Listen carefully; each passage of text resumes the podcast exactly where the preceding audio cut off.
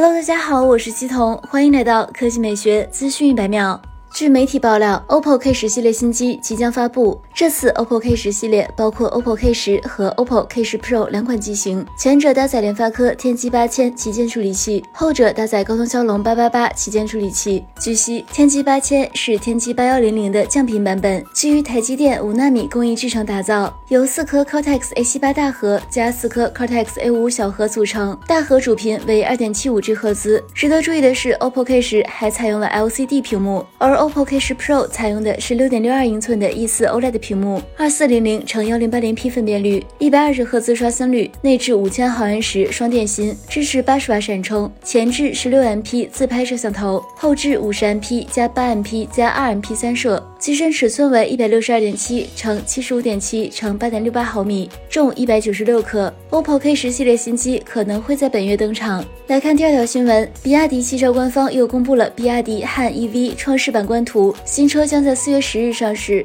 与其一同上市的还有汉 EV 千山翠限量版。从官图来看，汉 EV 创世版在前脸两侧加入垂直导流槽和倒 C 型黑色饰条，进气格栅则延续家族化封闭式设计，配有贯穿式镀铬条。车尾部分，汉 EV 创世版采用贯穿式中国结 LED 尾灯设计，两侧使用 C 型黑色饰条设计，内侧采用环抱式品格内饰设计语言，提供十二点三英寸全液晶仪表盘，十五点六英寸悬浮式中控屏等。目前官方并未透露太多参数，只确认了三点九秒零百加速。和七百一十五千米续航，相比现款车型有明显提升。另外，像热泵空调、DSC 智能电控主动悬架、D-Pilot 智能驾驶辅助系统、手机 NFC 车钥匙等配置，比亚迪汉 EV 创世版自然没有缺席。好了，以上就是本期科技美学资讯每秒的全部内容，我们明天再见。